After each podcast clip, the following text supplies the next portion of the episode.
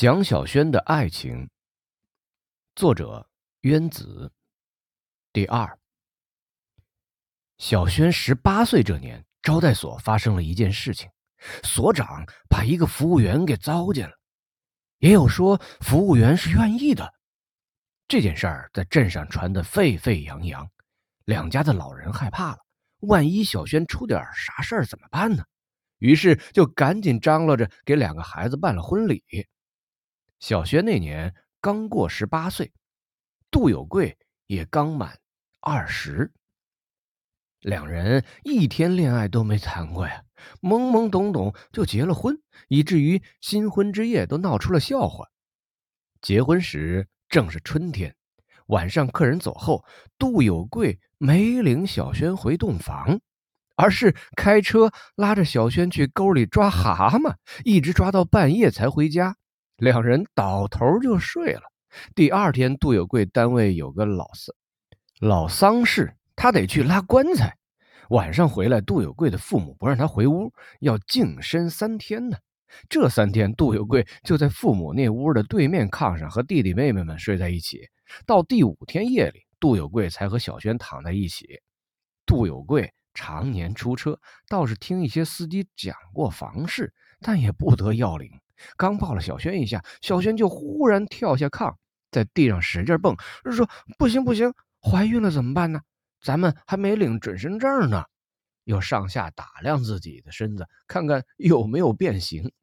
小轩以为被男人抱一下就会怀孕的。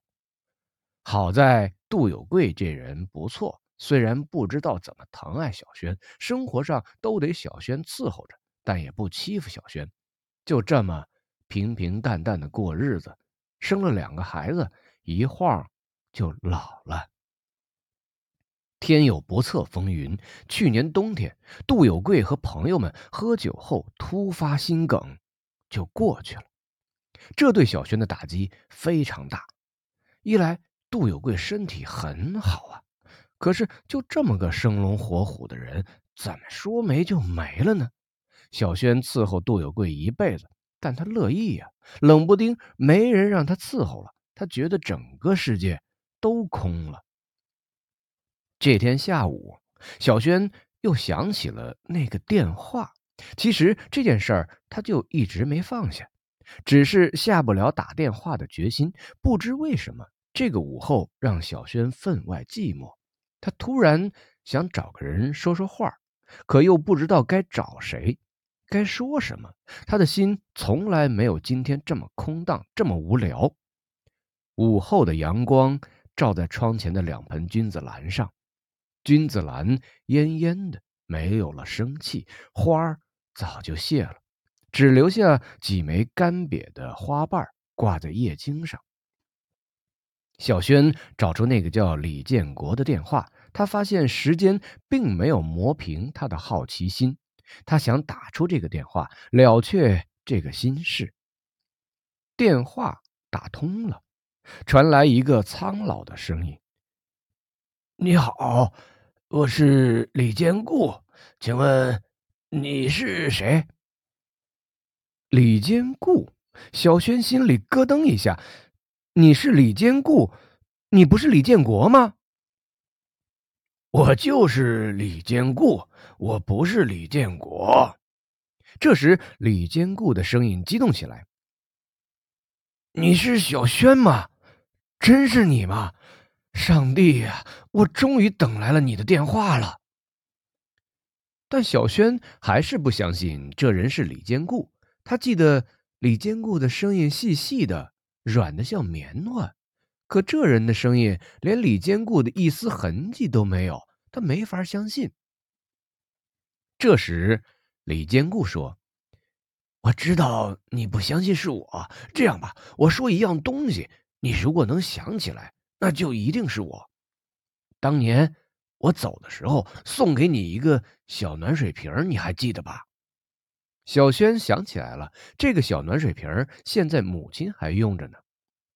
昨天他回家还给母亲烧了一暖瓶开水，是向阳牌的，暖瓶上有个向日葵图案。